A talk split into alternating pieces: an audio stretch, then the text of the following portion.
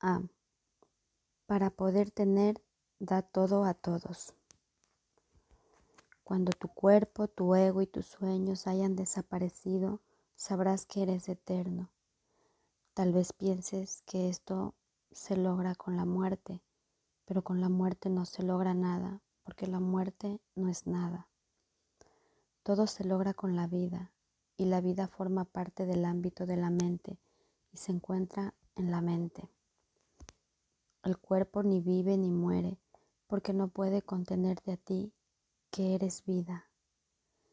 Si compartimos la misma mente, tú puedes superar la muerte, puesto que yo la superé. La muerte es un intento de resolver conflictos no tomando ninguna decisión. Al igual que todas las demás soluciones imposibles que el ego propugna, esta tampoco resultará. Dios no creó el cuerpo porque el cuerpo es destructible y por consiguiente no forma parte del reino. El cuerpo es el símbolo de lo que cree ser. Es a todas luces un mecanismo de separación y por lo tanto no existe. El Espíritu Santo, como siempre, se vale de lo que tú has hecho y lo transforma en un recurso de aprendizaje. Una vez más y como siempre, reinterpreta lo que el ego utiliza como un razonamiento en favor de la separación y lo convierte en una demostración contra esta. Si la mente puede curar al cuerpo, pero el cuerpo no puede curar a la mente, entonces la mente tiene que ser más fuerte que el cuerpo. Todo milagro es una demostración de esto. He dicho que el Espíritu Santo es la motivación de los milagros.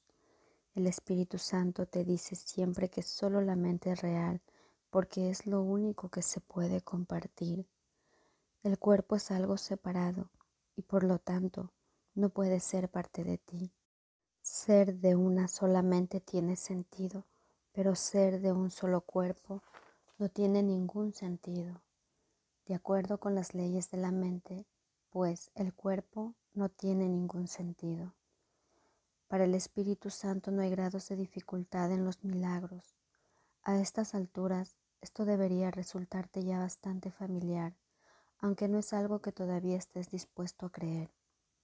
Por lo tanto, ni lo entiendes ni puedes hacer uso de ello. Es mucho lo que todavía nos queda por hacer en favor del reino como para pasar por alto este concepto tan crucial. Es realmente una de las piedras angulares del sistema de pensamiento que enseño y que quiero que tú enseñes.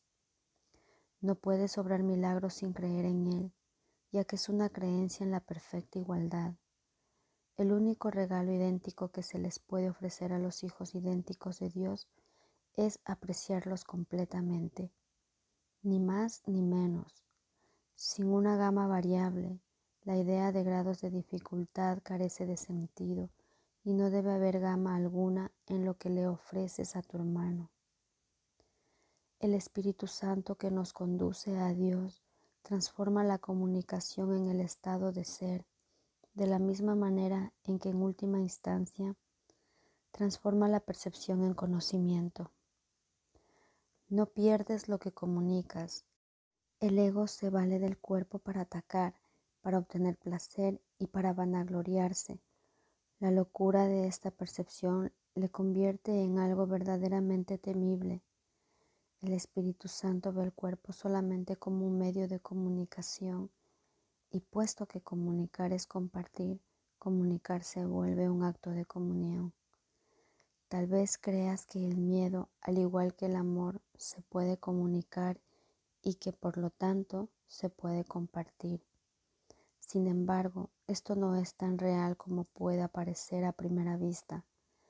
Los que comunican miedo están fomentando el ataque y el ataque siempre interrumpe la comunicación, haciendo que ésta sea imposible. Es verdad que los egos se unen en alianzas temporales, pero siempre para ver qué es lo que cada uno puede obtener para sí mismo. El Espíritu Santo comunica únicamente lo que cada uno puede darle a todos. Nunca te quita nada que te haya dado, pues su deseo es que tú te quedes con ello Sus enseñanzas, por lo tanto, comienzan con esta lección. Para poder tener, da todo a todos. Este es un paso preliminar básico y el único que tienes que dar por tu cuenta. Ni siquiera es necesario que tú mismo lo completes, pero sí es necesario que te encamines en esa dirección. Cuando decides ir en esa dirección, te pones a ti mismo a cargo del viaje función que a ti y solo a ti te corresponde desempeñar.